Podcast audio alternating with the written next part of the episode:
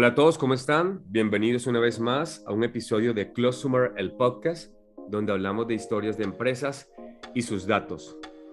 Agradezco de antemano la disponibilidad de nuestra invitada el día de hoy. Apenas que le dije, María del Carmen, te quiero invitar al podcast, brincó, brincó, me dijo, venga, hace rato, hace rato estaba esperando la oportunidad.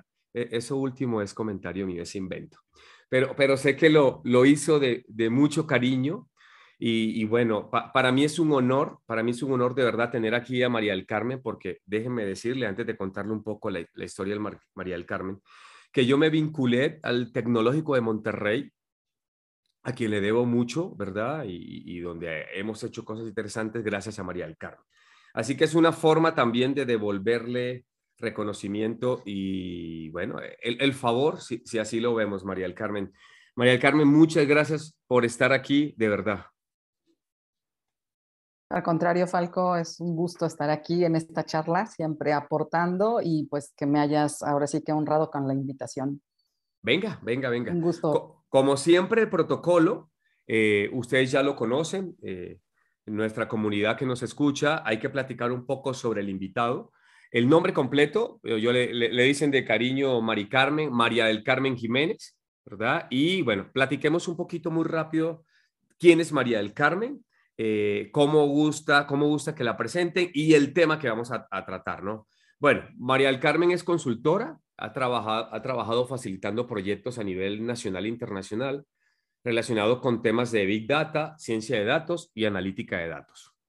Eh, bueno, ha estado en diferentes proyectos, entre ellos, por ejemplo, proyectos de Big Data analizando datos de redes sociales con la ONU, con la SINU, eh, proyectos eh, de ciencia de datos para empresas como Finerio, eh, como Uber, bueno, donde definen estrategias, perdón, comerciales para Uber, para Oxo, para, para Rapid.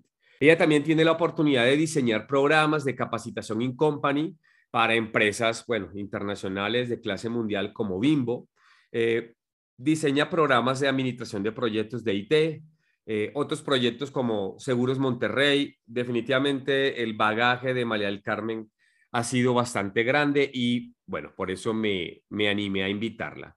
A ella le gusta que, que, la presenten como, como una persona que va del análisis de los datos a la acción y hoy queremos platicar con ella, que, que, no, que nos ilustre sobre eh, los grupos interdisciplinarios, ¿verdad? La importancia de que existan equipos multidisciplinarios en los proyectos de análisis de datos, ¿no? Esperemos tocar algunos ejemplos. Así que, María del Carmen, bienvenida nuevamente. Y como siempre, la idea es arrancar eh, contándole a la gente un poco sobre esto. no sé, se me ocurre que a lo mejor platiquemos sobre eh, qué es esto de un equipo multidisciplinario en el análisis de los datos, María del Carmen. Sí, claro, Falco. Fíjate que yo, yo me formé en una escuela cuando yo estudié, y así era a nivel internacional, donde las eh, academias eh, y los conocimientos eran un divorcio. La facultad de ingeniería, la facultad de las áreas de humanidades, y yo creo que nada más coincidías en la cafetería o porque era tu amiga tenía un novio que estudiaba derecho, ¿no? Si tú eras de ingeniería, y pues ahí entre plática y charla te enterabas de, de aspectos interesantes de esas escuelas, ¿no? Sin embargo, eh, creo que esto es un, error y la historia nos los ha demostrado. El, atacar problemas, y cada vez los problemas pues, son más complejos, se tiene que hacer de una manera multidisciplinaria. No puedes tener solo un enfoque y no puedes tener la verdad absoluta. Entonces, el, el entenderlo, el buscar alternativas, el desarrollarlo, siempre aporta que sea multidisciplinario. Te va a enriquecer y además algo que me ha pasado, aprendes muchísimo, la verdad. No solamente es dar una solución o proponer sugerencias, porque a veces es muy ambicioso llegar a decir que das una solución, eh, sino aprendes. Me ha tocado participar en proyectos, por ejemplo, de el análisis de datos de los feminicidios en México. Es un problema muy complejo, por eso te digo, hablar de una solución, ah, imposible, ¿no? Sin embargo, el conocer diferentes enfoques, no nada más desde el punto de vista de ciencia de datos, no nada más desde el punto de vista social o desde el punto de vista humano, no. Tienes que entender realmente el problema desde todos los aspectos para poder eh, sugerir y, saber cómo aplicarlo y aterrizarlo con, datos, que es nuestra especialidad, ¿no? Ahí aportas con un granito de arena, pero aprendes muchísimo. Ahí, ahí quiero rescatar a lo que dijiste y, y, sumándome a la plática, a lo que estás diciendo, vamos, vamos hilando el desarrollo. Muchas personas creen en proyectos que involucran datos, simplemente que tener un buen técnico, eh, con eso ya, como dicen en México, la armas, desarrollas el proyecto y lo haces. Dijiste algo interesante el contexto que está alrededor del problema que vamos a solucionar utilizando datos da para verlo de diferentes aristas, ¿no? De manera a lo mejor a alguien se le ocurre, una persona por ahí se le ocurre a lo mejor el, eh, algo muy disruptivo, ¿no? Oye, ¿por qué desde este punto de vista, no sé, tal, tal hipótesis, que las mujeres son, en el caso del feminicidio, son, este, bueno, le, le quitan la vida por tal situación, por lo uno y por lo otro. Entonces, eh, creo que es importante eso que dices porque mucha gente se centra solamente en armar un equipo técnico, técnico 100%, eh, no estamos en contra de eso, pero, pero los aportes de las personas de negocio suman mucho, suman mucho. Creo, creo que eso es súper rescatable lo que estás diciendo. supongo, María del Carmen, que te has encontrado con, con algunos, no, no inconvenientes, por llamarlos vamos a llamarlos retos ahora, áreas de mejora, donde a lo mejor no existe en ese equipo interdisciplinario alguien que pueda servir como la persona que traduce entre lo que necesita el negocio para solucionar y el equipo técnico que está acá. ¿Cómo lo han solucionado? ¿Qué, te has visto? Si nos puedes contar alguna, alguna historia al referente. Sí, claro. Mira, yo creo que el líder del proyecto, la persona que le diríamos como el sponsor del proyecto, es quien debe de tener esta visión de saber hasta dónde la tecnología aporta, darle el valor justo a la tecnología, no pensar que al tener técnicos ya tienes todo resuelto, pero también valorar lo que te puede dar la tecnología. Y tengo dos ejemplos. Un ejemplo, una empresa grande, embotelladora de bebidas. Eh, lo que ellos la, buscaban de la, la de la fórmula secreta. Exacto, la de la fórmula secreta para evitar la diarrea. Esa. Eh, tenían un, proyecto muy interesante de cómo eh, llegar a un golden batch, a un, proceso ideal donde optimizaras todos tus consumos de recursos, principalmente de, de energía eléctrica, ¿no? Entonces, el área de producción es quien está recopilando los datos, y había otra área del el hub de Data Science, eh, donde estaba el, el, sponsor principal, pues era quien iba a analizar esos datos. Sin embargo, había un divorcio completo entre ellos. No, no, no, eh, el área de producción eh, decía, bueno, ahí están los datos, ¿no? Con eso es suficiente. Yo, yo grabo los datos, tú analízalos y, dime cuál es el golden batch ideal. Y la verdad, ahí, ¿qué es lo que faltaba? Que, que la, las dos áreas entendieran hablaran en el mismo idioma y entendieran el contexto. Eh, por supuesto que toda la parte del hub de ciencia de datos son técnicos, eh, científicos de datos, analistas de datos, pero cuando les dices, es que la temperatura a la que debes enfriar el glicol es de menos 20 grados, ¿qué es, es el glicol? Y... ¿Y para qué me sirve eso? ¿Alguna droga sintética nueva? No, no, no. Pues, ¿Qué es eso? ¿No? y, menos 20 grados, Fahrenheit, centígrados, ¿de qué me estás hablando? ¿Son valores reales o no son reales? E, e, entonces, e, ese es, un ejemplo y una frase que, los técnicos nos quedamos, ¿qué es eso? O sea, no por eh, tener los datos, ya debes de tener la solución al problema. Se tiene que entretejer, ¿no? Las partes de, de producción tenían que explicarnos, por supuesto, cuál es el proceso y, cuál, y dónde se van detonando los datos, cuáles son los datos relevantes. Entonces es un, un entregimiento, ¿no? Vas intercalando conocimientos porque también los técnicos tenemos que comentarles, oye, estos datos son importantes, podemos agruparlos, sería bueno generar, derivar nuevos datos y entonces el potencial del análisis es mayor. E, ese es un ejemplo donde em, es complejo, porque sabes que tocas egos. Esto es bien, hablando en términos así palpables, tocas egos, ¿no? ¿Cómo? ¿No sabes lo que es el ah. glicol y trabajas en esta empresa que ayudó a la fórmula secreta?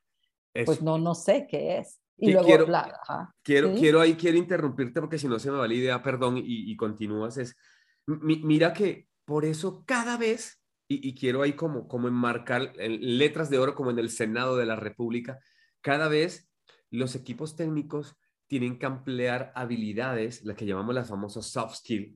Tú sabes que yo soy como, parezco del, del, contingente de los soft skills y ando siempre promocionándolo para, para poder entender eso, porque dijiste algo interesante, el tema del ego. No se trata de que la persona que está en el negocio no le interese lo que haga el técnico y la persona técnica no le interese lo que hace el negocio. Al contrario, ahora uno de los grandes fallos por los que los proyectos no funcionan es esa falta de interrelación. Que el técnico sea especialista en el proceso, que lo conozca. Entonces, por eso vamos a encontrar eh, data science especializados en marketing, data science en, producción, ¿no? Y del otro lado, que el sponsor, el stakeholder, el que esté allí, no solamente entienda el proceso, sino que sepa a nivel conceptual o lo que sea, qué va a hacer el pelado o el que está allá con los datos. Creo que dijiste algo que, tenemos que resaltar y, porque la gente todavía no entiende eso. E, es, chistoso, es un tema que, no entienden. Eh, te dejo continuar, pero te pregunto sobre ese proyecto. ¿Qué, ¿Qué, hicieron ellos? ¿Pusieron allí la aspirinita o hicieron cirugía mayor de corazón abierto? ¿Cómo el, el sponsor del proyecto, cuando detectaron este riesgo, lo solucionaron? O, o, cómo eh, minimizaron ese riesgo, María del Carmen. Sí, claro. Em, yo creo que em, se logró porque llegamos a un minimal value product. llegamos como a un prototipo. No, yo, yo creo, creo que fue muy ambicioso lo que dije. Llegamos a un prototipo y entonces los dos se dieron cuenta lo que podían llegar a hacer. En un simulador les mostramos cómo eh, se puede eh, dar el input de variables y podías conocer cómo eh, ibas volviendo más eficientes el uso de los recursos. Entonces, en el momento en que se dan cuenta a lo que pueden llegar, es cuando voltean y dicen, ah, pues sí, vamos a reunirnos y te voy a explicar con más detalle y ven a la planta, ¿no? Incluso ven a la planta, ven al área. O sea, como que empezaron a, entender lo relevante que era eh, que tú hablen en el mismo idioma, ¿no? Que se hablen en el mismo idioma, ambos. Pero fue porque eh, llegaron a ver este resultado al que podrían llegar, que se convierte en ahorro en dólares. Impacta en toda la organización. Ahí sí ya no es un área o la, o la otra, sino es un objetivo de toda la organización un objetivo general y que dices, oye, imagínate colgarte la medallita de que ahorraste tantos dólares dentro de tus procesos de producción, entonces mejor no las colgamos juntos, ¿no? Pero, pero eh, la verdad es, es complejo porque algo que, que, también he percibido es que ellos lo ven como una carga adicional, de tener que explicarte, te tengo que explicar. Entonces, esto está fuera de mi trabajo. Mi trabajo es producir, generar el embotellado y te tengo que explicar todavía. ¿Por qué? Porque no alcanzan a ver el potencial de lo que les va a llevar esa explicación. Entonces, cuando llegan a ver el resultado, aunque sea dentro de un simulador o una probadita, es cuando ellos ya le dan eh, la relevancia que tiene. Desde que yo empecé a trabajar, Falco, te puedo decir que me di cuenta que trabajamos en algo abstracto. Nuestra área es abstracta. Es imagínate que logres reducir recursos, ¿no? Optimizar recursos. Es todo, imagínate. Siempre pongo el ejemplo de, no es lo mismo vender un coche. El coche lo ves, te subes, lo manejas, lo pruebas. Sí me gustó, no me gustó. Ese tono de rojo no me gusta. Pero en todo lo que es tecnología y más el área de software, es abstracto. Es imagínate que tengas un sistema que pare la máquina en un momento específico y que lo alterne y que cambie, porque entonces vas a optimizar el uso del consumo de energía ah, utilizando modelos de machine learning, ¿no? Por supuesto. Me, diste, me diste plática para que hablemos en cinco podcasts más de tema número uno, change management. Disciplinas, personas, mentalidad es diferente, choca. Si no, alguien, si no alguien no tome la batuta de change management, por lo menos en la parte del relacionamiento, vamos a tener problemas. Ese es el primer punto, ¿no?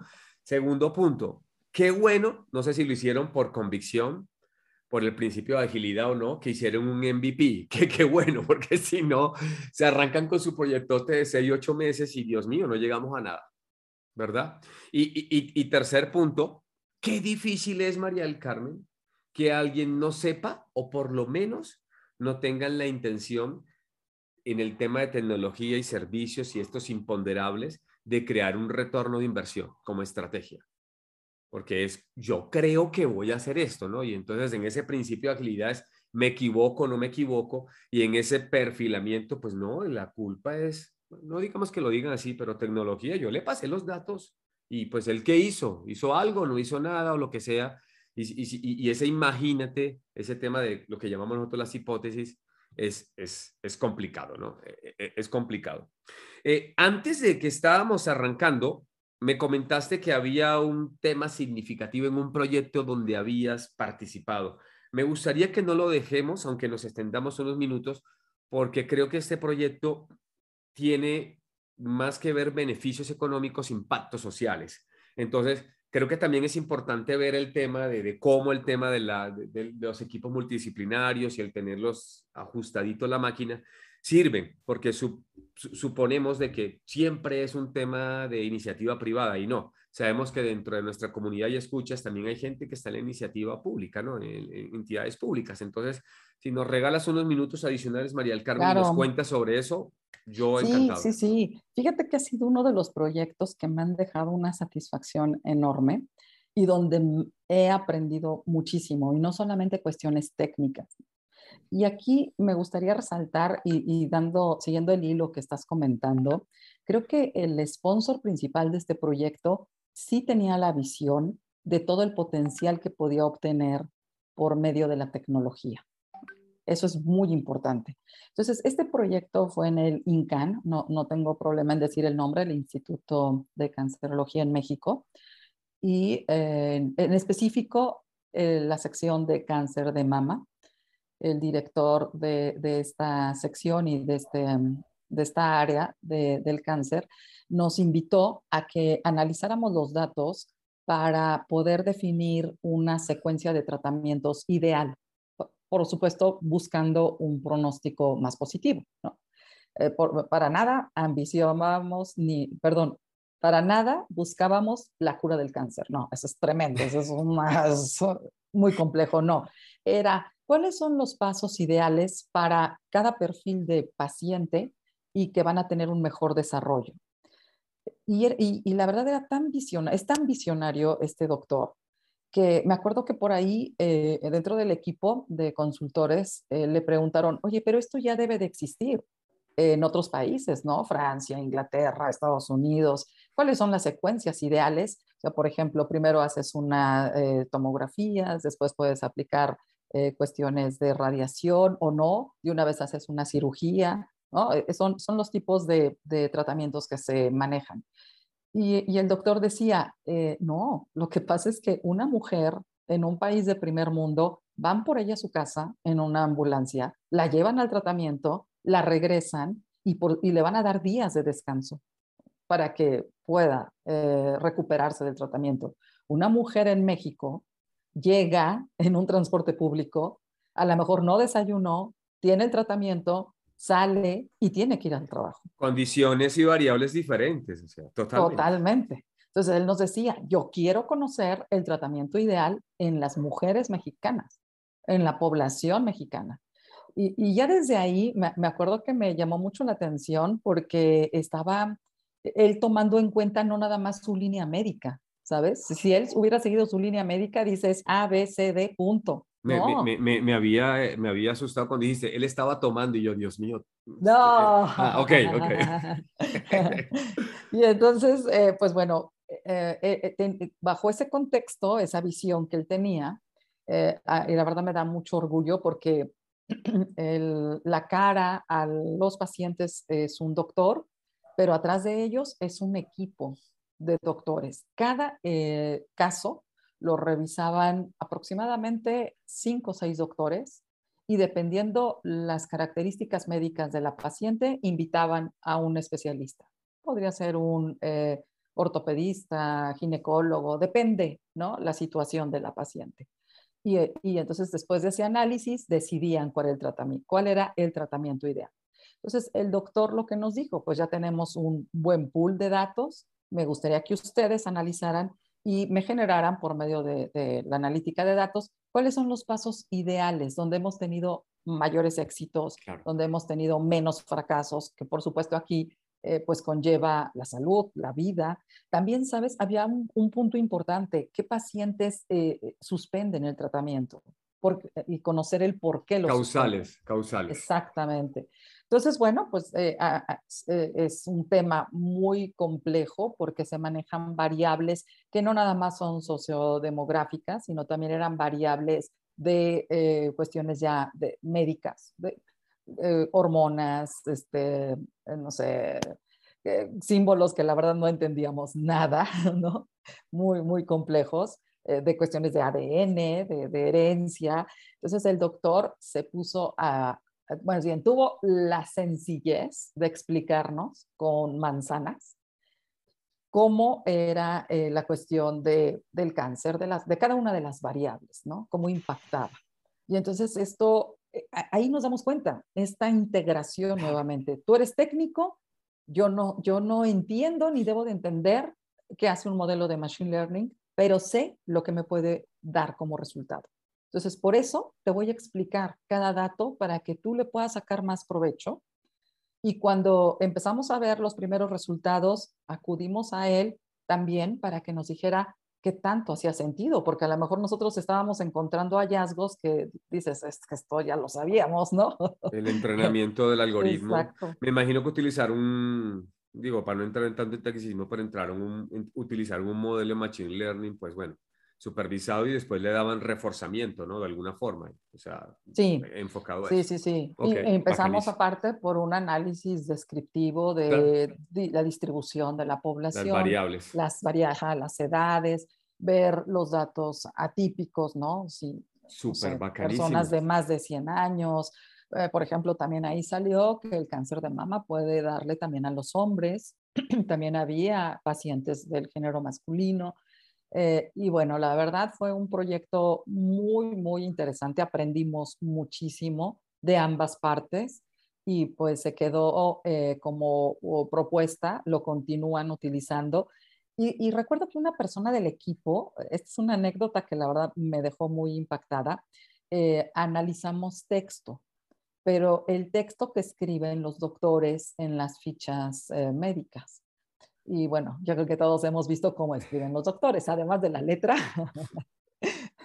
además de la letra, escriben pues eh, eh, en términos técnicos de ellos, ¿no? En términos médicos. y nos dimos a la tarea de analizar este texto literalmente para ver qué encontrábamos, ¿no? Y, y, fue algo increíble ver que los doctores, a pesar de que escriben en términos técnicos, están poniendo un sentimiento. Cuando el caso iba positivo, la redacción iba positiva cuando el caso iba negativo, eh, la redacción, a pesar de que era técnica y ponían, no sé, términos como la temperatura fue de tanto, la presión fue de tanto, eh, continuemos con, pero usaban palabras que detonaban que iba bien el desarrollo. La, semántica iba de acuerdo al, al, al, diagnóstico. Sí, y cuando lo vieron los doctores, pues sí se quedaron un poco impactados porque son personas, al final hay, hay, hay, hay, un vínculo afectivo, quiera sí, sí, sí, la emoción, no puedes dejar de poner la emoción y no pensaron que, que, se, que en un análisis de texto tan técnico aún detonaras emociones, ¿no? Y cuando hicimos la presentación de ese proyecto, estaba la primera oncóloga de México eh, que trabajó en el INCAN, una, pues una eminencia médica, la verdad, mujer, esto lo, lo detono, de, no sé, yo porque ya tenía como 80 años, la doctora, y dijo, ¿qué mundo es este de Machine Learning y de Data Science y todo? ¿Qué es esto, no? Pero... El diablo. Eh, sí, ¿qué es esto? Y el análisis de texto dijo, a ver, a ver, explíquenme, ¿no? Porque pues eso sí como un shock, ¿no? De, de qué es. Y el doctor, eh, eh, más bien felicitó al doctor por la visión de apoyarse en estas herramientas. Genial, genial, María Carmen. Muchas gracias. Yo rescato varias cosas y el por, el por qué te pedí que lo explicaras. Este, además lo explicas con, con, con, mucho, transmites, ¿no? Transmites que fue un proyecto muy, muy bonito, pero varias cosas. El, el doctor a lo mejor sabiendo o no sabiendo, eso de tomarse tiempo para explicar a la gente, fungió como un rol de traductor de datos, que es muy importante en cualquier proyecto, ¿no? Y el otro, hay beneficios que no a veces no son tangibles, o sea, son más cualitativos, ¿no? El, curar, un, el, curar o el mejorar la calidad de una vida. Entonces, en los beneficios de los proyectos también hay que poner variables que sean cualitativas. Yo le digo a la gente eso, no todo es un número. Oye, mejorar el porcentaje en 5%, sino la calidad de vida. ¿Cómo mides mejorar la calidad de vida de alguien? Es un tema más de resultado, ¿no? Se puede reincorporar a su vida normal, tiene mayor calidad, tiene mayor felicidad. Son a veces temas cualitativos que hay que, mejorar. Este tipo de proyectos llevan allá.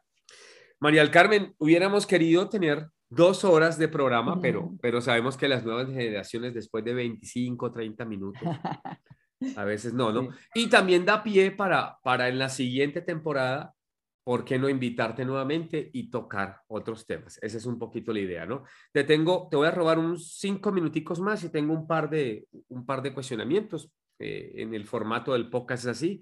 Nos gustaría es que nos recomendaras algún libro, blog, canal de YouTube o algún medio digital de los cuales la gente puede seguir hablando, perdón, hablando, aprendiendo, leyendo sobre este tema. Sí, con gusto, Falco. Mira, eh, hay un blog que me gusta de Microsoft. Eh, ya sabes que somos muy agnósticos, ¿no? Es más, ni siquiera mencioné nombres de herramientas de estos proyectos en los que trabajamos, que la verdad usamos de todo, del área libre, R, Python, SAS, eh, Microsoft, ¿no? Todas las herramientas prácticamente. Pero este blog me gusta porque por industria te marca casos de éxito. Entonces, casi siempre nos identificamos con un caso de eh, o sea, somos de una industria y buscamos cómo, cómo aplicaron en mi industria. Te lo comparto por el chat, es un blog de orientado a, clientes. Lo colocamos en el pie del, del post ahí, customer.microsoft.com. Ah, ahí está, ahí está. Claro, claro, lo, lo, colocamos para que está buenísimo, la gente pueda leer sobre beneficios que se han hecho, todo este tipo de experiencias. muchas gracias, María del Carmen. Y bueno, un par de, un par de temitas más. Me gustaría saber la gente ¿Dónde, dónde puedo interactuar contigo, ya sea virtual, personalmente? Bueno, tienes, sí, claro, LinkedIn. Te dejo mi, Sí, te dejo mi LinkedIn y también te dejo mi mail personal. Ok, ok. ¿Apareces, ¿Apareces en LinkedIn como, cómo apareces? María del Carmen Jiménez. Ajá, MA Carmen Jiménez. Bueno, perfecto. Ahí para que por favor se contacten con María del Carmen este, para cualquier asunto. La verdad es que me consta que es una persona bastante abierta y, bueno, contesta, contesta, contesta, así es. Y mi, eh, mi email es mcarmenjh.gmail.com. Perfecto, ahí, ahí, le pueden escribir también, este, como digo yo, no solamente eh, te puedo dar un consejo o te puedo dar una respuesta y, dependiendo de eso es, es el precio. Oiga, María del Carmen, deme un consejo. Ah, contráteme. Ese es el consejo que le puedo dar, ¿verdad? Oye, y finalmente, María del Carmen, eh, para cerrar este capítulo, ahora sí con, con, con cinco estrellitas, eh, me gustaría que nos dieras uno o un par de, no sé, de ideas o un mensaje final para que las personas se lo lleven, ¿no? ¿Cómo, te gustaría eh, que, que, cerráramos el capítulo si quisiéramos resumir todo lo que hemos hablado? Una es que siempre tenemos que estar abiertos a aprender, ¿no? La, la humildad, el decir, vamos, ¿no? Explícame qué es el glicol, explícame qué son los conceptos de las hormonas y cómo impactan en un beneficio. Eh, es, es, es, la base. Siempre tenemos que estar abiertos a aprender. Y, otra de las cosas que siempre me gusta mucho mencionarlo es eh, la tecnología es una herramienta, es un medio. El fin es otro. El fin, o sea, más bien las, estas herramientas tienen que ayudar a lograr el fin. Si, si lo viéramos con el caso del INCAN, como tú lo dijiste, Falco, lo que estás buscando es mejorar la salud de un ser humano. Ese es el objetivo. Y las herramientas tienen que ayudar. la, ciencia de datos, la analítica, junto con todos estos aparatos ¿no? médicos y toda la biología y fármacos que se utilizan. Entonces, es una herramienta. Cuando en los proyectos ponemos en primer lugar la tecnología, estamos mal. ¿Sí? No es correcto. Es, es un medio, punto. Y ahí lo debemos de ubicar. Totalmente de acuerdo. De, al, final de esta temporada voy a agarrar todos los resúmenes, mensajes y voy a crear mi decálogo de los datos. Por eso lo estoy haciendo, no es de gratis. oh, muchas gracias, muchas gracias. María del Carmen, agradecerte las veces que sea necesaria. La verdad es que se nos fueron 30 minuticos súper rápido. Podríamos haber platicado más, lo sé. Eh, no sé si quieras comentar algo final. Yo agradecido de que estés aquí, de haber aportado valor, de contar tus experiencias de verdad que yo me lo disfruté. Me quedó corto el café hoy. no, muchas gracias Falco por invitarme. Y pues creo que podemos cerrar con como lo que tú mencionabas de esta parte multidisciplinaria. Y, creo que tú eres un ejemplo vivo de esto. El, el, trabajar en equipo y en equipos multidisciplinarios nos va a llevar más lejos siempre. ¿No? Entonces, este networking que hacemos ahorita es genial y pues bueno, bienvenido lo que venga, las invitaciones que vengan. Muchas gracias. Muchas gracias a ti. Y bueno, los esperamos en un episodio más dentro de 15 días en Clostumer, el podcast, donde hablamos de historias de empresas y sus datos. Hasta luego.